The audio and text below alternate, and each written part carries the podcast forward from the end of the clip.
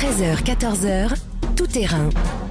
Fabienne Lemoyle sur Europe Bonjour à tous ceux qui nous rejoignent et ravis de vous accueillir dans Tout Terrain, l'émission des reporters d'Europe 1. Mais qui est donc Nordal Lelandais, jugé depuis lundi à Chambéry pour le meurtre du caporal Arthur Noyer? Encore beaucoup de zones d'ombre, nous dirons Jean-Luc Boujon et Marion Dubreuil. Ils ont suivi la première semaine du procès de celui qui répondra bientôt de la mort de la petite Maëlys, un procès qui attire beaucoup de monde. Les Français sont-ils mal préparés en cas d'accident nucléaire? C'est le cri d'alarme de l'association qui informe la population sur ces risques, alors que nous vivons tous à moins de 200 km d'une centrale, nous expliquera Maud Descamps. Des usines automobiles qui tournent au ralenti en pleine crise sanitaire, la faute à qui? À la pénurie de semi-conducteurs à cause du télétravail et du climat. Enquête passionnante d'Aurélien Fleureau. Un témoignage très fort dans tout terrain. Colette, 93 ans, résistante partie sur les traces de son frère mort en déportation. Documentaire oscarisé et rencontre marquante avec Roman Oquet. Enfin, hommage au grand reporter d'Europe 1, François Ponchelet, qui nous a quittés à 78 ans il a couvert tous les événements marquants des années 70 et 80, de la chute de Saïgon au procès de Patrick Henry. Son collègue et ami Dominique Fillon, ancien chef des techniciens motards d'Europe 1, nous racontera les coulisses de ses reportages. Voilà pour le programme Tout Terrain, c'est parti. Europe 1, Tout Terrain. Fabienne Lemoyle. C'est donc lundi que s'est ouvert à Chambéry le procès de Nordal Lelandais avec une couverture médiatique pas moins de 100 journalistes accrédités à la mesure des interrogations autour de cet homme accusé aujourd'hui du meurtre du caporal Arthur Noyer et qui devra répondre dans quelques mois de la mort de la petite Maëlys. Avec moi pour revenir sur cette première semaine d'audience, Jean-Luc Boujon, correspondant en région Rhône-Alpes depuis Chambéry. Bonjour. Bonjour. Vous venez de suivre cette première semaine d'audience. C'est Marion Dubreuil en studio ici à Europe 1 du service police-justice. Bonjour. Bonjour. Marion, vous, vous avez suivi les deux premiers jours du procès. Vous avez d'ailleurs réussi à être dans la salle d'audience où seules sept places sont réservées aux journalistes. Les autres sont dans une salle de retransmission. Oui, l'enjeu c'était de voir Nordal Lelandais en vrai et surtout de comparer euh, Nordal Lelandais avec les photos qu'on euh, connaissait de lui, celle où il apparaît souriant avec ses chiens, le selfie où il est dans sa voiture, le regard dur. Et si il n'avait pas changé après quatre ans de détention, la rumeur disait qu'il avait pris 30 kilos et qu'il avait une barbe très fournie. Et donc, verdict lundi dans le journal de 12h30. On vous écoute. Nordal Lelandais a visiblement soigné son apparence hein, pour ce premier jour d'audience. Une silhouette sportive, une chemise bleu ciel, premier bouton ouvert sur une chaîne, un pantalon beige, coupe droite, les cheveux coupés courts, tout comme sa barbe poivre et sel. Nordal Lelandais ne semble pas avoir changé malgré ses quatre ans en prison. Il se tient droit dans le box, les mains jointes entre ses jambes. Voilà pour cette première photo hein, de Nordal Lelandais le premier jour. Et vous avez pu assister après à la première confrontation avec les parents d'Arthur Noyer. Oui, les parents d'Arthur Noyer qui avaient placé euh, un cadre avec la photo de leur fils, le jeune caporal de 23 ans, souriant, le regard malicieux. Ce cadre, il faisait face au box des accusés. Et euh, Nordal Lelandais n'a pas franchement réagi. C'est très rare hein, d'avoir la présence de la victime comme ça euh, à une audience. Il y avait vraiment une fébrilité dans cette salle d'audience jusqu'à ce qu'il arrive, jusqu'à ce que Nordal Lelandais soit dans la salle. L'organisation de ce procès était très important pour le tribunal de Chambéry qui n'a pas l'habitude d'un tel retentissement médiatique et notamment euh, avec cette notoriété de l'accusé. Et il y avait aussi une délégation euh, de Grenoble, de magistrats de Grenoble qui étaient présents. C'est eux qui vont organiser le procès Maëlys, le deuxième procès le Landais l'an prochain, et ils voulaient déjà prendre leur marque. Alors Jean-Luc Boujon, euh, beaucoup de journalistes accrédités, on le disait, et vous, vous l'avez vu, puisque vous êtes depuis une semaine à Chambéry, au fil des jours, un public de plus en plus nombreux. Oui, effectivement, hein, ça ne se dément pas. Chaque jour, il y a une bonne cinquantaine de personnes qui attendent devant le palais de justice euh, pour pouvoir assister à l'audience. Hier, c'était même le summum, hein, puisque l'interrogatoire de Landais avait été annoncé dans la presse. Et bien le matin, avant l'ouverture, il y avait 100, euh, 150 personnes qui attendaient pour entrer, alors même qu'il pleuvait des cordes. C'était euh, assez impressionnant. la raison principale tient évidemment à la personne de Nordal Lelandais, dont toute la France a entendu parler. D'ailleurs, celui que les gens viennent voir, c'est l'assassin de la petite Maëlys, hein, plus que celui d'Arthur Noyer. Enfin, en tout cas, c'est bien lui qu'on vient voir et entendre, écouter. Je suis curieuse de voir ce monstre, oui, tout à fait. Sa réaction, ce qu'il va dire, euh, je souhaite que voilà, il a plus de peine possible et que les parents sachent la vérité. J'aime bien savoir ce qui se passe un peu dans la tête des gens, quoi, en fait. Puis il y a aussi un peu de curiosité, il faut être honnête. Enfin, essayer de voir un peu, voilà, comment il réagit et ce qu'il dit par rapport à tout ce qu'il a fait, quoi. Comment il se comporte à tout niveau. C'est pour ça, regardez, on est là depuis au moins trois quarts d'heure, voire une heure. Sous la pluie Et sous la pluie, en croisant les doigts et en souhaitant qu'on puisse euh, voilà, voir au moins une partie. Quoi. Bon alors c'est vrai que certains attendent pour rien parce qu'avec le Covid la capacité de la salle d'audience est divisée par deux, donc beaucoup de gens restent sur le carreau, mais je dois dire que ce n'a pas l'air de doucher l'enthousiasme du public qui est chaque jour aussi nombreux. hein. On voit une vraie médiatisation, un vrai engouement du public dès l'ouverture des débats. Et d'ailleurs, l'avocat de Nordal Lelandais, Marion Dubreuil, a mis en garde les jurés dès le début de l'audience. Ah Oui, il leur a demandé l'effort surhumain de ne pas se laisser parasiter par les informations qu'ils avaient déjà sur l'affaire et de ne pas voir Nordal Lelandais comme un tueur en série qui serait déjà condamné. Alain Jakubowicz n'a jamais commenté l'audience à l'extérieur de la salle. Cet enjeu de préserver la sérénité des débats, il tenait aussi à cœur au président de la cour d'assises qui a notamment préféré garder secret une partie du calendrier de l'audience. Mais on va revenir au cœur du dossier, Jean-Luc Bougeon, avec vous. Euh, L'enjeu de ce procès, c'est avant tout de savoir ce qui est arrivé à Arthur Noyer le soir du meurtre. Oui, alors on sait que Nordal Lelandais l'a tué, hein, il l'a déjà avoué au juge, donc c'est pas l'enjeu du procès. L'enjeu, c'est de savoir s'il avait eu euh, l'intention de le faire. Lui, il continue de dire que c'était un accident, qu'il a d'abord pris en stop Arthur Noyer, que celui-ci était ivre, qu'il s'est rapidement énervé et l'a accusé de lui avoir euh, volé son téléphone. S'en serait suivi une bagarre, Arthur Noyer euh, donnant les premiers coups de poing à Lelandais, qui aurait répliqué lui aussi à coups de poing, des coups très violents, qui auraient causé la mort involontaire du jeune militaire. Donc ça, c'est la version de Lelandais qu'il a répétée hier au cours de son Une version évidemment dont doute la famille d'Arthur Noyer, car le militaire est décrit euh, comme un garçon euh, pacifique, pas du tout agressif, y compris quand il est ivre, ce qui était le cas ce soir-là. Et c'est vrai qu'on a vu euh, jeudi des images des caméras de vidéosurveillance installées devant la boîte de nuit et qu'on voit un jeune homme qui tient à peine sur ses jambes, qui est visiblement complètement sous.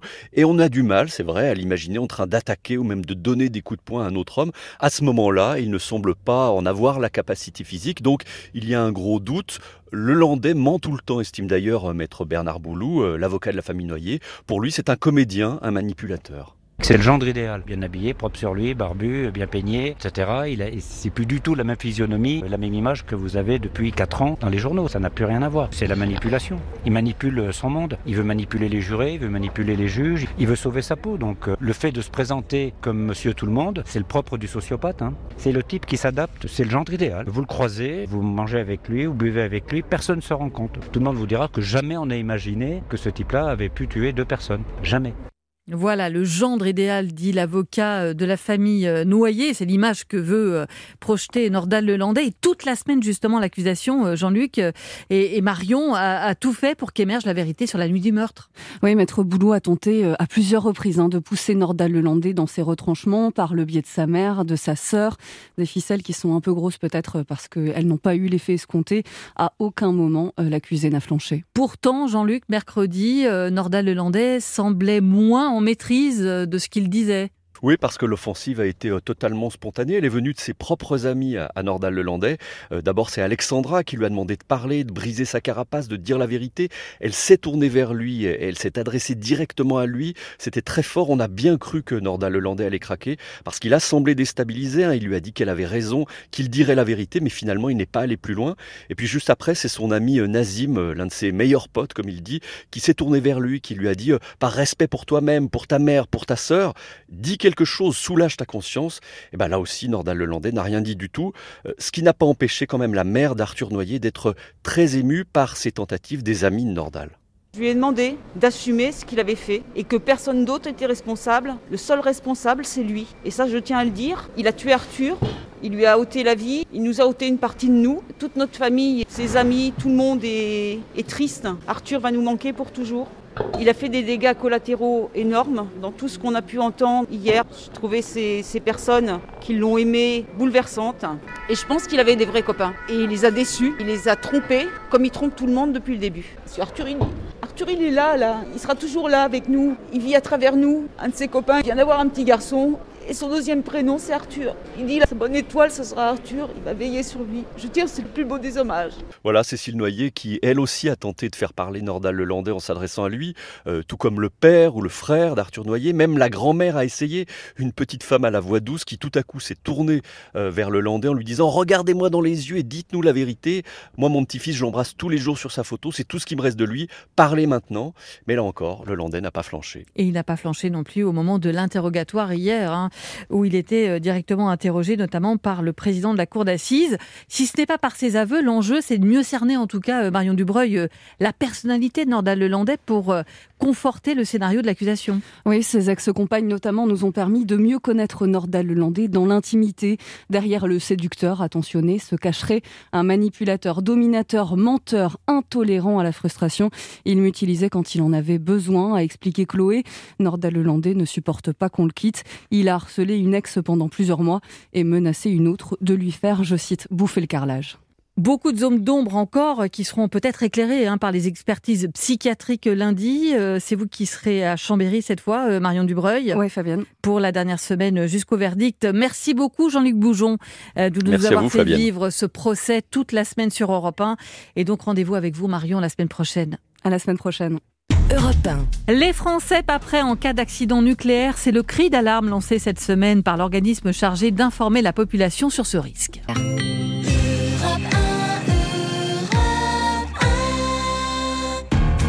Europe 1, tout terrain.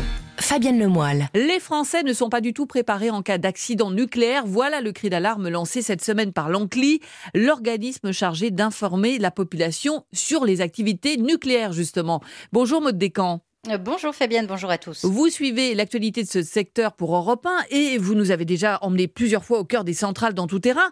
Quand on sait, Maud, que la France est le pays qui a le plus grand parc nucléaire par habitant au monde, ça de quoi quand même étonner, voire inquiéter euh, ce cri d'alarme. On ne serait pas prêt en cas d'accident?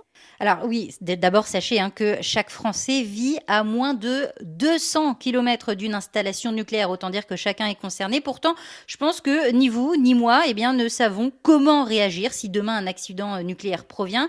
Euh, ça peut être une fuite hein, dans une centrale, ça peut être aussi un accident lors du transport de matières radioactives. Alors il existe un plan d'urgence nucléaire, vous pouvez euh, le consulter sur le site du gouvernement.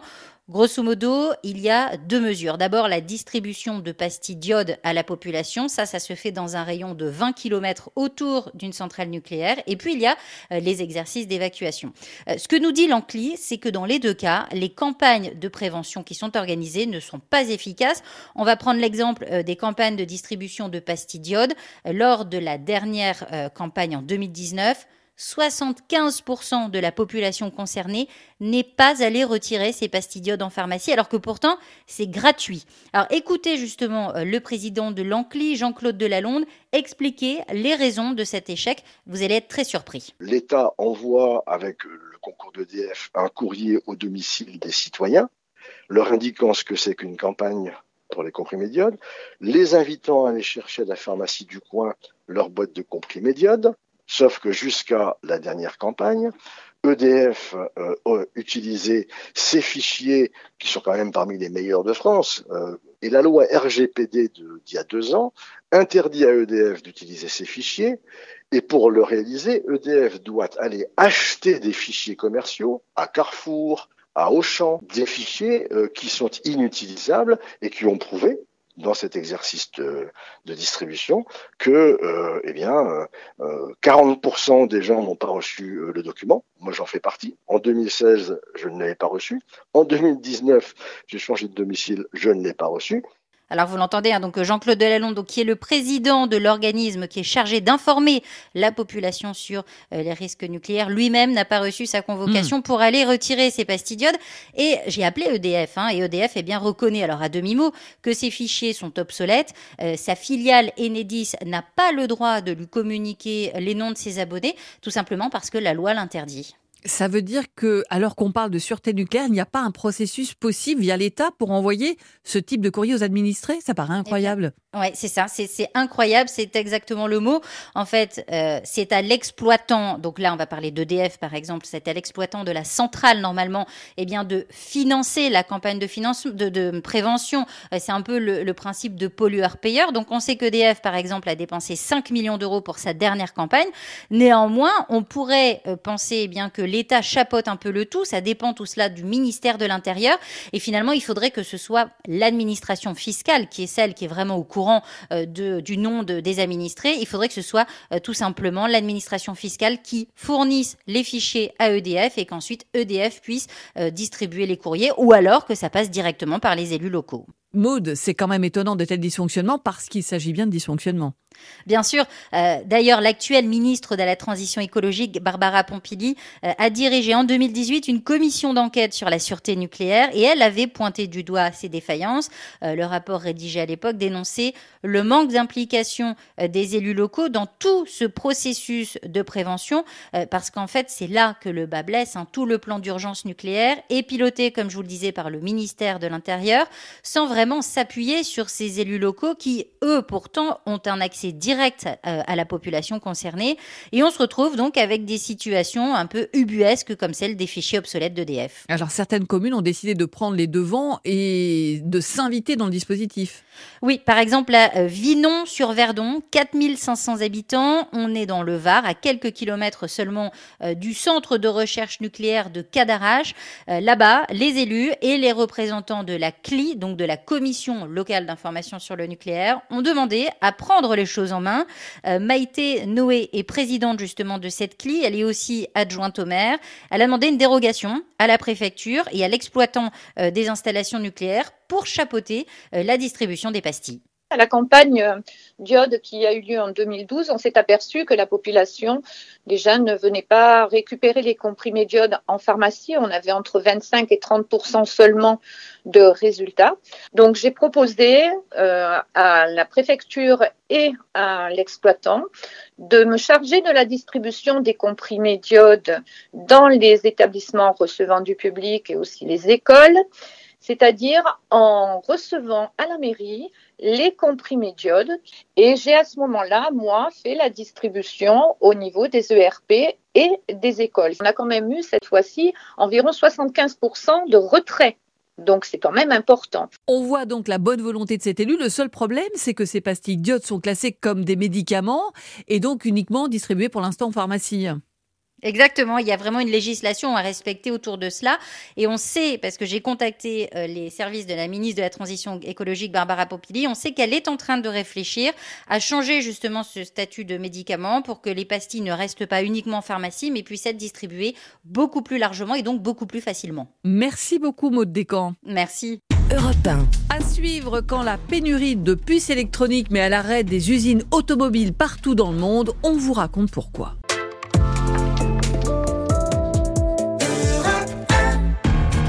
Europe tout terrain. Fabienne Lemoyle. C'est l'un des effets de la crise sanitaire qui touche le monde entier, des usines automobiles à l'arrêt. Ford aux États-Unis, Volkswagen en Europe, et ce n'est pas à cause des règles sanitaires ou des ventes de voitures en baisse. Bonjour Aurélien Fleureau. Bonjour Fabienne. Du service économie d'Europe 1, vous avez enquêté. Alors, la faute à qui ces usines à l'arrêt? Eh bien, c'est la faute aux semi-conducteurs. Alors, c'est un terme que l'on a découvert il y a quelques mois. Il englobe en fait les composants électroniques qu'on trouve partout dans nos voitures, euh, des petites puces euh, qui sont là pour faire fonctionner euh, le dispositif classique que l'on connaît, comme la fermeture centralisée des portes, mais aussi pour accompagner les innovations technologiques liées aux aides à la conduite, les tableaux de bord numériques ou encore la gestion de l'énergie dans les voitures électriques ou hybrides. Et pourquoi cette pénurie de semi-conducteurs euh, le point de départ, pour bien comprendre, c'est qu'il y a très peu de fabricants de fondeurs, hein, comme on les appelle, pour ces puces euh, électroniques. Vous avez un géant taïwanais, TSMC, qui produit à lui seul 70% des composants vendus dans le monde. Et pour TSMC, l'automobile, ce n'est qu'environ 5% de son activité, donc clairement pas la priorité. Et ce qu'il s'est passé avec euh, tous les confinements euh, que l'on a connus un peu partout dans, le monde, c'est qu'il y a eu d'énormes besoins en ordinateur, en tablette. Il a fallu euh, augmenter le nombre de serveurs informatiques qui hébergent les données, avec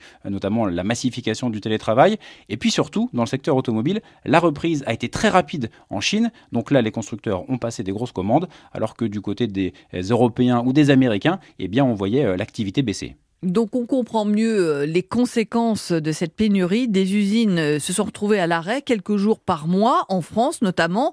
Certaines lignes de production ont été arrêtées, comme à Sochaux, où on produit la 308. C'est ce qu'a constaté il y a deux semaines notre correspondant Arthur Mbaché. Tous les matins, les ouvriers de Peugeot doivent appeler un numéro vert pour savoir si oui ou non, en fonction de l'arrivée ou pas de semi-conducteurs, ils travaillent ce jour-là. Numéro vert du site Stellantis de Sochaux. La séance de ce mardi après-midi est confirmée. Prochain point à 17h30 pour les tournées suivantes. Merci de votre appel. Et encore, ça c'est pour la 3008 et la 5008. La ligne de la 308 est à l'arrêt depuis 4 semaines pour la relancer. Stellantis imagine une astuce, en revenir sur le tableau de bord au compteur de vitesse à aiguille à la place de l'écran numérique, explique Éric Pelletier de Force Ouvrière. Là, on a besoin effectivement de semi-conducteurs puisque ce sont euh, des espèces de cristaux liquides. Ça ressemble à une tablette. Dans les systèmes à aiguille, il n'y a pas besoin de semi-conducteurs. Et donc au final, euh, ces compteurs à aiguille ont revu le jour alors pour l'instant, il n'y a pas eu besoin de le faire, mais l'idée n'est pas du tout euh, abandonnée parce que la pénurie va durer, mais aussi parce que ça prend du temps. Il faut trouver euh, à nouveau un fabricant euh, pour ces compteurs à aiguille, et puis il faut aussi que les clients soient d'accord hein, pour se passer ah, d'un tableau de mort numérique. donc mieux vaut être prévenu à l'avance. Donc quelques 308 ont pu être produites ces derniers jours, mais pas autant qu'espéré. D'ailleurs, les chiffres du premier trimestre 2021 ont été publiés cette semaine pour le groupe Stellantis, numéro 1 du marché européen tout de même, mais 190 000 véhicules n'ont pas pu être produits. Comment on gère la pénurie alors? Eh ben, c'est de la gestion euh, au jour le jour, modèle par modèle, selon les livraisons euh, de composants. Chez Renault, on m'explique que la visibilité va rarement au-delà de la semaine. Et cette euh, gestion quotidienne, c'est ce que pratique Lionel French-Keog, le directeur général du constructeur sud-coréen Hyundai en France. L'idée pour nous, pour arriver à finalement faire face à, ces contraintes-là, c'est de parfois repenser un certain nombre de gammes. C'est évidemment euh, une contrainte qui va générer probablement des, délais de livraison un peu plus longs pour les clients. Bah, typiquement, euh, pour avoir moins besoin de semi-conducteurs, on va orienter nos commandes de Ioniq 5 sur les deux roues motrices parce qu'elles nécessitent moins de semi-conducteurs. Il y a d'autres secteurs qui tournent comme ça au ralenti, Aurélien? Oui, de nombreux domaines liés euh, à la tech. Hein, la pénurie de consoles de jeux vidéo est aussi liée à cette crise. On voit que les prix flambent, mais ces secteurs-là parviennent tout de même à mieux s'en sortir que le secteur automobile. C'est ce qu'explique Arnaud Aimé du cabinet SIA Partners. L'industrie automobile, elle est relativement défavorisée alors que pour euh, euh, des smartphones, pour des réseaux de téléphonie 5G, pour des services euh, d'hébergement informatique, on sait que les, les constructeurs de semi-conducteurs peuvent vendre plus cher leur puce électronique. Voilà, les constructeurs de semi-conducteurs qui n'avaient pas envie de favoriser le secteur automobile, mais en plus à cela est venu s'ajouter euh, un problème de climat. Oui, on peut presque même parler de, de séries de catastrophes naturelles euh, en chaîne. Au Japon, euh, l'usine de Renesas, autre fabricant de puces, a été touchée par un tremblement de terre puis un incendie. Aux États-Unis, vous avez eu une vague de froid très intense qui a mis à l'arrêt des usines de Samsung et de NXT, là aussi des fabricants basés aux États-Unis. Ce sont les usines du Texas qui ont euh, été euh, à l'arrêt. Et pour ne rien arranger, c'est maintenant le Taïwanais TSMC, dont je vous ai parlé au début, euh, qui est impacté par une sécheresse historique à Taïwan. Produire des semi-conducteurs, cela demande des quantités d'eau gigantesques, plusieurs centaines de tonnes par jour. Donc là, la montée en charge programmée va attendre encore un peu. Du coup, Aurélien, comment on sort de cette crise? Alors en ce moment, tout le monde y va de son plan. Les euh, producteurs actuels dont on a parlé euh, investissent pour euh, fabriquer plus. TSMC a prévu 100 milliards de dollars sur trois ans. Aux États-Unis, le président Biden a promis 50 milliards de dollars d'aide publique. Et puis cette semaine, l'Union européenne a dévoilé son plan. 20 à 30 milliards d'euros seront nécessaires pour réduire cette dépendance envers l'Asie. Il faut rappeler que l'Europe produisait 40% de ses semi-conducteurs il y a 30 ans et maintenant c'est à peine 10%. Merci beaucoup Aurélien Fleureau, incroyable que ces petits semi-conducteurs soient aussi essentiels et aussi précieux pour faire tourner l'économie. Merci à vous. Merci Fabienne. Europe À suivre un témoignage très fort en ce jour de l'armistice de la Seconde Guerre mondiale. Colette, 93 ans, résistante, héroïne d'un court métrage qui vient d'être oscarisée à Hollywood.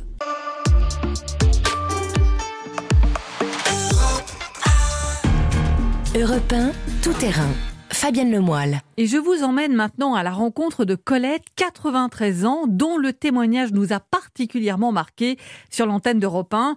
Colette, au cœur d'un documentaire qui vient de recevoir un Oscar pour son anniversaire en quelque sorte. Bonjour Roman Oquet. Bonjour Fabienne, bonjour à tous. C'est vous qui avez rencontré cette grande dame chez elle à Caen Expliquez-nous qui est Colette. Une grande dame, vous l'avez dit Fabienne. Colette a 93 ans, mais on lui donne facilement 20 ans de moins.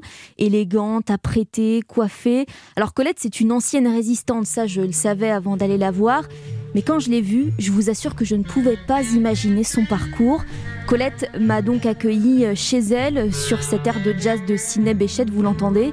Ça peut paraître anecdotique, mais ça pose tout de suite le décor, cette plongée dans son histoire. Colette avait 16 ans quand elle s'est engagée dans la résistance. Elle confectionnait des gerbes de fleurs pour les fusiller. Colette aussi avait un grand frère, Jean-Pierre. Et sa mémoire vraiment imprègne tout l'appartement, où il y a beaucoup de photos d'ailleurs. Colette est partie sur ses traces pour le documentaire dont on va parler ensemble.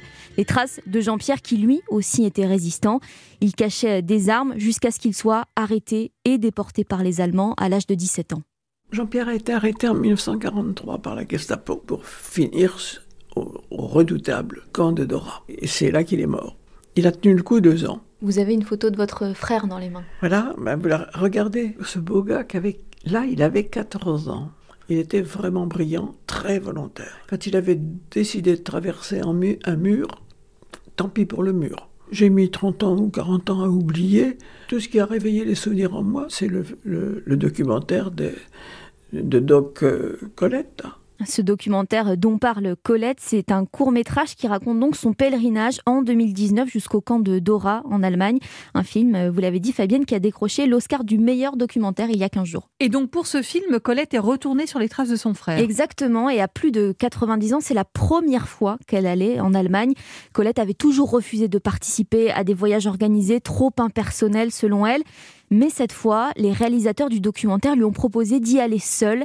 Et c'est ce qui a convaincu Colette de faire le voyage jusqu'à ce camp de concentration. Je savais très bien que je, que j'allais, je ne serais pas moi-même dès que j'aurais passé la frontière allemande. Et c'est vrai. Qu'est-ce qui a changé en vous? Ça rouvre de nouvelles plaies. Quand on raconte une déportation, les paroles, ça s'envole. Mais quand vous avez touché du doigt la porte du crématorium, vous ne l'oubliez pas. J'ai posé des fleurs à, juste à l'endroit où il est mort. Vous ne l'oubliez pas. Donc, euh, une partie de ma mémoire est restée là-bas, forcément. Je suis revenu en 1943. Mais je trouve que c'est pas payé cher, simplement pour honorer le souvenir de Jean-Pierre. Témoignage très fort. Je sais que cette rencontre vous a marqué. J'ai écouté, comme on dit, vos rushs, c'est-à-dire la totalité de votre interview. Il y a un moment assez saisissant qui dit beaucoup du dialogue que vous avez eu justement avec Colette. J'en profite pour, prendre une petite gorgée d'eau. Moi aussi, à votre santé. Je veux surtout pas vous mettre mal à l'aise avec mes questions. Hein. C'est pour ça qu'il ne faut pas hésiter à me dire comme eh, vous, le faites. Ne vous inquiétez pas, ma petite fille. Mais Maintenant, c'est beaucoup plus simple. Ne vous inquiétez pas. Très bien. Non, mais je voulais avoir envie de vous engueuler. Eh ben, engueulez-moi, allez-y, c'est pas grave. C'est comme ça qu'on apprend, donc il n'y a aucun problème. Oui, oui. Voilà, on l'entend en fait. J'ai essayé de mettre Colette en confiance. On entend que Colette, effectivement, un sacré, caractère. ça, je vous, je vous, le confirme. Euh, donc j'ai vraiment essayé de la mettre en confiance pendant notre rencontre parce que cette femme, malgré son parcours, gardait une vraie pudeur dans son témoignage. Arrêtez de jouer du violon, ça elle me l'a dit plusieurs fois pendant l'interview. Euh, Colette, c'est une femme qui a beaucoup pris sur elle dans sa vie pour soutenir aussi sa mère dans le deuil et dire que ce n'est pas toi qui a été arrêté. C'est ce qu'elle a dit à Colette après la déportation de son frère. Donc voilà, Colette, c'est une femme qui, par la force des choses, s'est forgée une carapace. Et quand vous lui parlez des Oscars Alors justement, hasard du calendrier, c'est ce qui fait cette belle histoire, c'est que la cérémonie des Oscars tombait le même jour que ses 93 ans, un beau cadeau d'anniversaire. Mais attention, hein, Colette, c'est pas le genre à sauter au plafond, même si elle était très sollicitée. J'étais, rendez-vous compte, la 17e journaliste venue la voir chez elle. À quand exactement? Personne, et encore moins moi, ne pensait que ça prendrait les proportions et que ça arriverait à un Oscar. Les Américains qui traversent l'Atlantique pour venir honorer les vétérans normands, c'est quand même joli. Hein et puis de toute façon, l'Oscar, tout ça, c'est à Los Angeles. Moi, je suis à Caen, dans mon HLM depuis 31 ans. Oscar ou pas, ça changera rien à mon existence. J'ai pas l'habitude de vanter plus haut que mon moulin. J'ai pas l'habitude de vanter plus haut que mon moulin. Euh, ça va rester, hein, cette phrase. Hein. Exactement, ça résume bien Colette, qui refusait vraiment de passer pour la vedette. Pour elle, c'était son frère le héros. Alors son frère, le héros, on a compris hein, euh, toutes ces photos d'ailleurs qui peuplent son appartement. Euh, mais si elle a voulu aussi faire ce documentaire, Colette, vous me l'avez dit, c'est parce qu'elle veut transmettre son histoire à la prochaine génération. Exactement, c'est ce qui l'a motivée. Et dans le film, Colette est accompagnée de Lucie, une adolescente passionnée d'histoire qui a participé au recensement des 9000 déportés euh, de France au camp de Dora. Et c'est cette jeune fille qui a guidé Colette euh, sur le chemin, sur le parcours de son frère. J'avais avec moi une jeune fille de 17 ans. Moi, j'en ai 93. Lucie, c'est leur génération. Ma génération à moi, elle a subi les nazis. On n'en parle pas. La génération suivante, qui portait le poids de cette responsabilité, n'aimait pas en parler. Mais là, on est à la troisième génération et elle, elle a les épaules libres. Libres pour bien leur dire attention à ce que nos ancêtres ont vécu, pour essayer que ça ne recommence jamais. Et pour prendre la mesure de la relation qu'elles ont nouée, un roman, on va écouter justement un extrait du documentaire qui résume bien cette relation. Euh, pour restituer la scène, Colette et Lucie viennent de quitter le crématorium de l'ancien camp de concentration où est mort le frère euh, de Colette. Scène vraiment euh, poignante. Ah bah écoute ma petite fille, je vais te faire un cadeau. Parce que la seule chose qui me reste de mon frère, c'est ça. Évidemment, elle n'est pas à ton doigt. Et regarde bien, Jean-Pierre avait 12 ou 13 ans quand il a fabriqué cette bague pour maman. Il avait commencé à graver son nom. Jean-Pierre, tu vois, on, voit le JP, mais c'est. Et il n'a jamais eu le temps de la finir. Que tu seras centenaire, tu sais, une vieille, vieille dame. Tu auras ça, tu diras, ah oui, quand j'étais jeune, j'avais été. Voilà le chant des partisans euh, et cet extrait euh, d'autant plus parlant euh, quand on connaît la vie de Colette après la guerre. Hein. Oui, en fait, Colette n'a jamais eu d'enfant. Elle m'a expliqué qu'elle ne s'était jamais mariée non plus. Après la guerre, elle, a géré plusieurs restaurants à Deauville et elle m'a dit il faut reconstruire une vie. On n'a pas le temps pour les amourettes. Merci beaucoup Roman Oquet pour ce témoignage vraiment très fort et on invite euh, tout le monde à regarder ce documentaire gratuitement sur YouTube. Colette tout simplement. Colette tout simplement, vous trouverez tout de suite. Europe Dans un instant, dans tout terrain, hommage à François Ponchelet, grand reporter à Europe 1 qui vient de nous quitter à 78 ans et qui a raconté aux auditeurs les plus grands événements des années 70 et 80.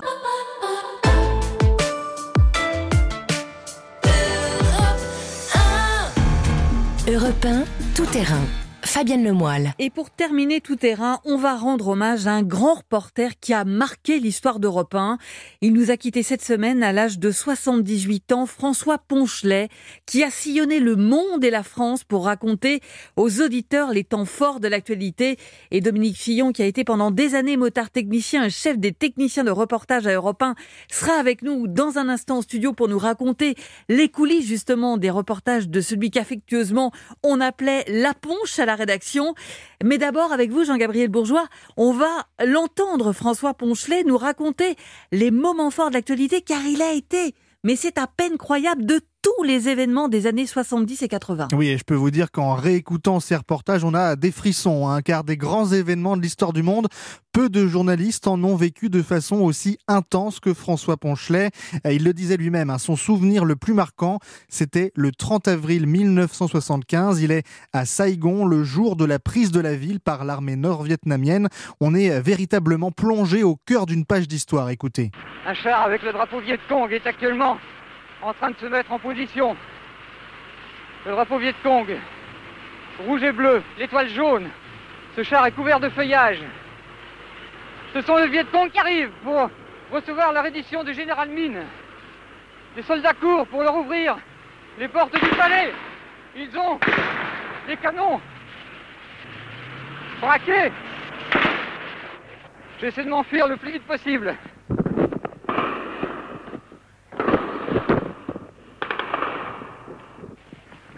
Les soldats du Viet Cong arrivent dans des jeeps.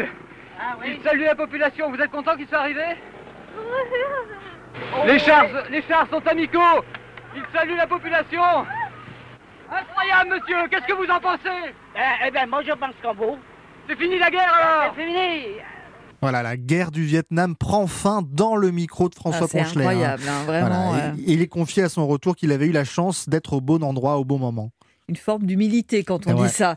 Euh, pour un grand reporter, bon nombre de reportages de François Ponchelet, et on vient déjà de l'entendre avec la chute de Saigon, correspondent vraiment à des événements aujourd'hui entrés dans les livres d'histoire. Oui, Gabon, Iran, Cambodge, Liban, Thaïlande, Malaisie, la liste est longue. Hein. François Ponchelet est souvent à l'étranger, euh, comme en octobre 73, il couvre en Syrie, à Damas, la guerre du Kippour. 5h25, nous sommes réveillés par la première alerte aérienne. Les rues de Damas sont presque vides les passants commencent à courir, mais sans s'affoler. Sur un chantier qui fait face à la fenêtre de ma chambre, les ouvriers sont arrêtés de travailler pour regarder le ciel. Le ciel est noir, la fumée de l'incendie d'un dépôt d'essence attaqué hier. Et voici les premiers avions qui partent pour défendre la capitale syrienne. Les combats semblent se dérouler sur la périphérie nord-ouest-ouest du côté de l'aéroport international. Autre événement mondial, si je vous dis Rome, 22 octobre 78, François Ponchelet est au Vatican pour l'élection du nouveau souverain pontife. Dès la fin de la cérémonie, le pape Jean-Paul II, qui visiblement adore le contact direct avec la foule, le pape Jean-Paul II s'est dirigé vers cette foule massée sur la place Saint-Pierre. Il a dit à la foule vous êtes l'espérance du monde, l'espérance de l'Église et mon espérance. Et puis le pape euh, a provoqué alors là un véritable déchaînement d'enthousiasme avant de prononcer la bénédiction. Il a dit en effet, allez, il faut se quitter. Nous avons tous faim, il faut aller déjeuner. Et je crois que c'était vraiment le mot de la fin. Alors, grand reporter à l'étranger, mais aussi pour couvrir l'actualité en France avec euh, des affaires dont on parle encore aujourd'hui. Oui, c'est lui, François Ponchelet, l'envoyé spécial d'Europe 1 à Rambouillet quand on découvre le corps du ministre Robert Boulin le 30 octobre 1979. Un motocycliste de la gendarmerie a découvert la 305 bleue stationnée en bordure d'un des 15 étangs de Hollande, l'étang rompu. Les portes de la voiture étaient fermées à clé, mais le toit était ouvert. À 6 mètres du bord, le corps de M. Robert Boulin, vêtu d'un costume bleu sombre, d'une cravate et d'escarpins, était à demi immergé dans les eaux noires de l'étang profond de 50 à 60 cm à cet endroit-là. Autre affaire emblématique hein, dans ces années-là, en janvier 77, c'est le procès de l'affaire Patrick Henry, euh, jugé pour avoir enlevé et tué Philippe Bertrand, un enfant de 7 ans. Euh, c'est Robert Badinter hein, qui défend Patrick Henry. Il échappe à la peine de mort, compte rendu d'audience signé François Ponchelet. Qu'a donc bien pu penser Patrick Henry cette nuit, seul dans cette cellule qui lui servira d'horizon jusqu'à la fin de ses jours? Qu'a donc bien pu penser cette nuit Madame Bertrand, qui restera seule elle aussi jusqu'à la fin de ses jours, avec le souvenir de son petit Philippe? Qu'ont donc pu penser les jurés menacés de mort et traités de salauds par cette foule primitive, vengeresse, assoiffée du sang de Patrick Henry, comme s'il pouvait laver le sang du petit Philippe Bertrand? Je ne le sais pas. Je ne vois, je n'entends, je ne retiens de ce qui s'est passé hier soir à Troyes que des mots, des injures, des images de joie ou de haine. J'entendrai encore longtemps le président lancer à Patrick Henry après le verdict J'espère que vous serez digne de la mansuétude de la Cour. Et la réponse vous ne le regretterez pas, Monsieur le Président. C'est un procès hein, qui a contribué à faire avancer l'opinion sur l'abolition de la peine de mort. Puis un autre moment d'histoire encore, François Mitterrand qui entre à l'Élysée le jour de son investiture, le 22 mai 1981, au pied des marches du Panthéon. François Ponchelet est là. L'image de François Mitterrand allant de sépulture en sépulture dans le dédale de la crypte du Panthéon pour rendre hommage à trois grands témoins de l'histoire de la liberté des hommes reste l'une des plus fortes de cette journée d'investiture. Et puis il y a eu aussi un petit moment d'antenne qui a marqué le journaliste, c'était le jour des obsèques de Georges Pompidou. Oui, euh, avril 74, la France perd son président et François Ponchelet commente en direct la cérémonie. En 2006, dans l'émission Les Enfants d'Europe 1, le grand reporter se souvient d'un lapsus anodin pour nous, mais honteux pour lui. Au lieu de dire que euh, le cercueil du président Pompidou était transporté dans un fourgon mortuaire, j'ai dit le fourgon cellulaire. Et ça, ça a été. Et je m'en suis pas rendu compte parce qu'il y avait un bruit épouvantable autour. Il y avait des cloches qui sonnaient. Il y avait des photographes partout. J'étais entre les jambes des photographes et, je, et un fourgon cellulaire, un fourgon mortuaire terrible. Ça n'avance pas vite. Et donc, euh, je l'ai répété à plusieurs reprises. Et ça, ça a été ma honte. Et euh, à cette époque-là, l'Europe 1 dépendait de la Sofirad. Mmh. Euh, Société financière de radiodiffusion. Voilà. Dont le PDG était un certain Denis Baudouin. Et Denis Baudouin a appelé Maurice Siegel et Jean Gorinier pour leur dire virez-moi immédiatement ce type, là, François Ponchelet, c'est scandaleux ce qu'il vient de faire, etc. Et là où je dis que après Jacques, Jean Gorinier et Maurice Siegel m'ont sauvé la vie, c'est qu'ils ont dit non, euh, c'était une euh, erreur, c'est une euh, un lapsus, il n'est pas question de virer ce journaliste. Alors c'est complètement anecdotique, hein, mais ses anciens collègues et la famille de François Ponchelet en parlent encore aujourd'hui. Merci beaucoup Jean-Gabriel Bourgeois. Merci Fabienne. Et justement, un de ses anciens collègues est à mes côtés en studio. Bonjour Dominique Fillon. Bonjour. Motard technicien, ancien chef des techniciens de reportage. J'ai le plaisir aussi de travailler avec vous et je suis ravie de vous accueillir. Vous vous en souvenez Je vous voyais sourire justement de ces obsèques de Georges Pompidou et de ce lapsus. Hein alors ce jour-là, moi j'étais dans le, dans le bocal, enfin dans, le, dans la régie. Et il y avait tous les grands patrons qui étaient là, bien entendu. Alors là, la tête qu'ils ont fait quand ils ont entendu, il y avait Bruno Dalle, qui était le chef du bocal à l'époque, qui savait plus comment faire. Et en plus, non, non seulement il l'a dit une fois, mais je crois qu'il l'a dit trois fois. Bon, en même temps, faut pas résumer la carrière de François Ponchelet à, ce lapsus. François Ponchelet, qui ne se résume pas évidemment qu'à cette anecdote euh, des obsèques de Georges Pompidou. On va revenir avec vous dans un instant, euh, Dominique Fillon, sur euh, l'incroyable grand reporter qu'il était.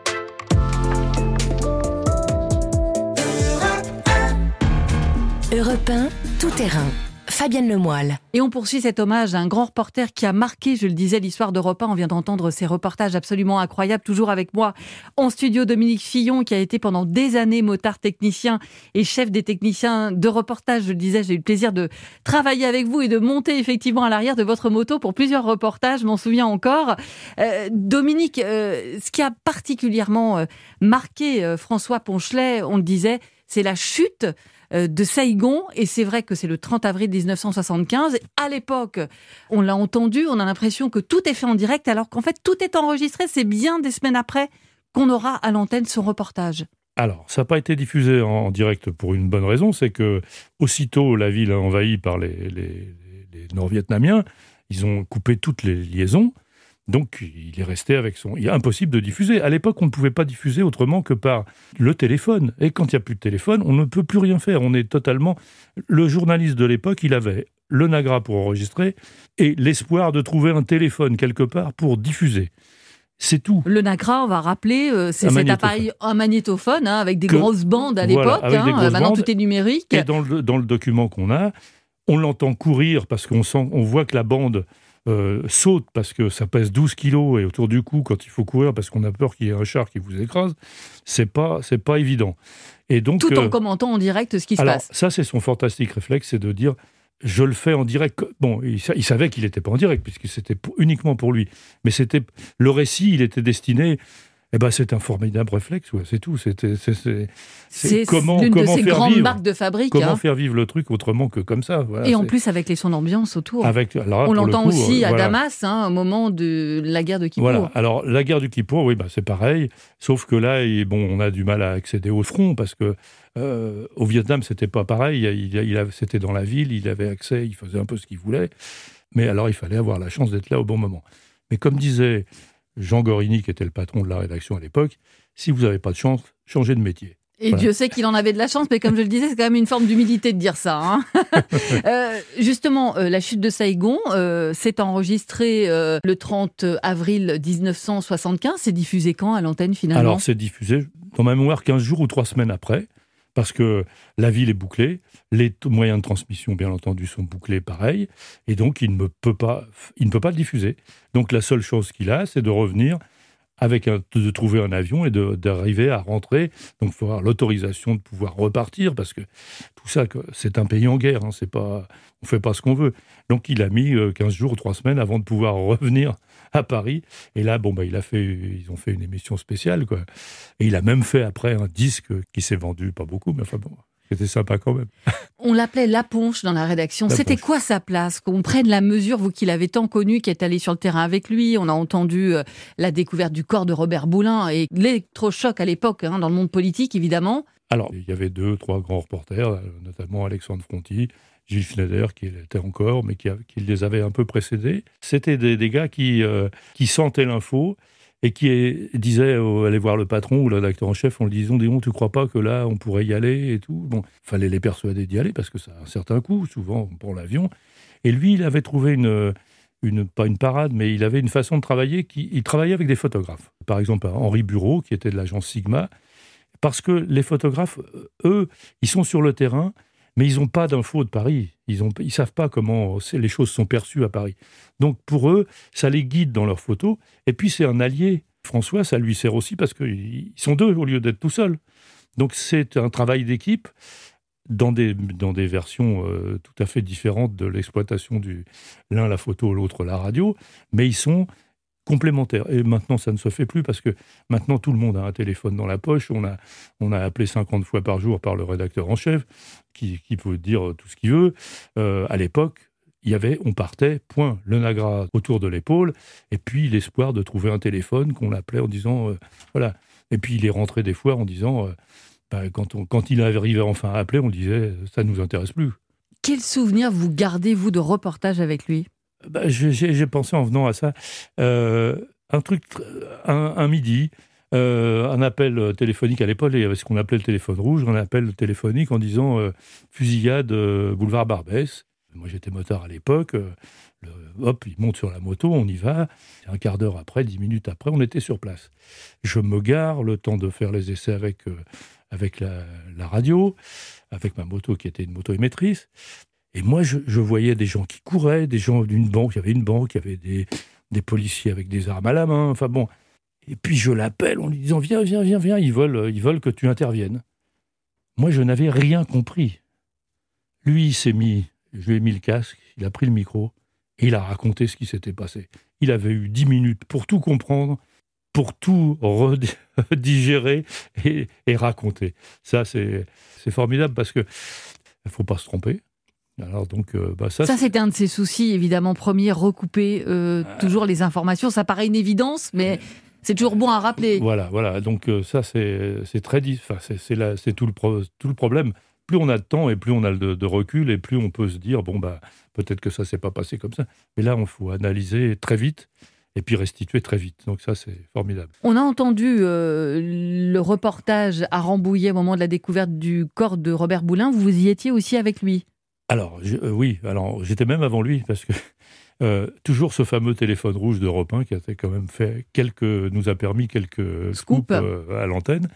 Et donc j'étais parti avec Gérard Fusy chercher euh, dans cette direction-là. Et puis finalement, on a trouvé. Et puis lui, il était avec une voiture émettrice et qui a mis plus longtemps pour venir que moi avec la moto, donc il est arrivé tout de suite après. Mais c'est pareil, il faut comprendre ce qui se passe, il faut juste décrire, voilà. Un dernier mot peut-être sur euh, le François Ponchelet euh, plus personnel que vous avez connu, vous me disiez, d'un abord pas toujours facile. Ah bah c'était un breton taiseux qui fumer sa pipe, je le vois encore avec sa pipe euh, euh, calme, des yeux bleus clairs, et, mais un fantastique copain. Quoi. voilà. Et une vraie passion, la mer. Alors ça, c'était en plus, oui. oui. Alors il a fait, il était, bon, j'ai fait des, départs de transat avec lui et Tabarly à l'époque, puisque Europe était sponsor de, des transats. Et bon, bah, ça, c'était ça, ça, c'était de l'actualité heureuse, ça, c'est bien. Je vous sens ému à l'évocation, effectivement. Euh, pour des jeunes journalistes, puisque dans tout terrain, on raconte l'actualité avec les reporters de la radio aujourd'hui, qu'est-ce qu'il faut qu'ils gardent justement en, mémoire de, ce qu'on a entendu, formidable reportage de François Ponchelet? D'abord, bon, il y, a un formidable amour de ce métier, hein, donc c'est déjà ça. Il se battait pour aller euh, pour aller à la guerre, quoi. C'était un peu ça. Hein, c'était quand même bon. Donc il y, a, il y, a, cet amour du métier. Puis après, bon, il y a, bah, il y a le talent personnel. Hein. Bon, tout le monde n'a pas. Il y a l'écriture, il y a, il y a le, euh, il y en a qui ressortent le côté humain, il y en a qui le ressortent moins. Bon, ça c'est c'est toute la, difficulté. On est un compteur quand on fait de la radio. Merci beaucoup Dominique Fillon d'avoir partagé avec nous euh, ces souvenirs de François Ponchelet. Beaucoup d'émotions et pour nous, euh, incroyable reportage, effectivement, je le disais encore, à, entendre euh, et, beaucoup de choses à apprendre, justement, de ces anciens d'Europe 1. Merci à vous. Merci, c'est moi qui vous remercie d'avoir pu parler de mon pote. Europe 1. Tout terrain, c'est fini pour aujourd'hui. Merci à tous les reporters et spécialistes d'Europe 1 qui ont participé à l'émission. Jean-Luc Boujon, Marion Dubreuil, Maude Descamps, Aurélien Fleureau, Roman Oquet et Jean-Gabriel Bourgeois. Un grand merci aussi à Rémi Duprat et Simon Guérini pour la réalisation, Capucine Patouillet pour la coordination. Je vous rappelle que vous pouvez réécouter Tout terrain en podcast sur europe1.fr.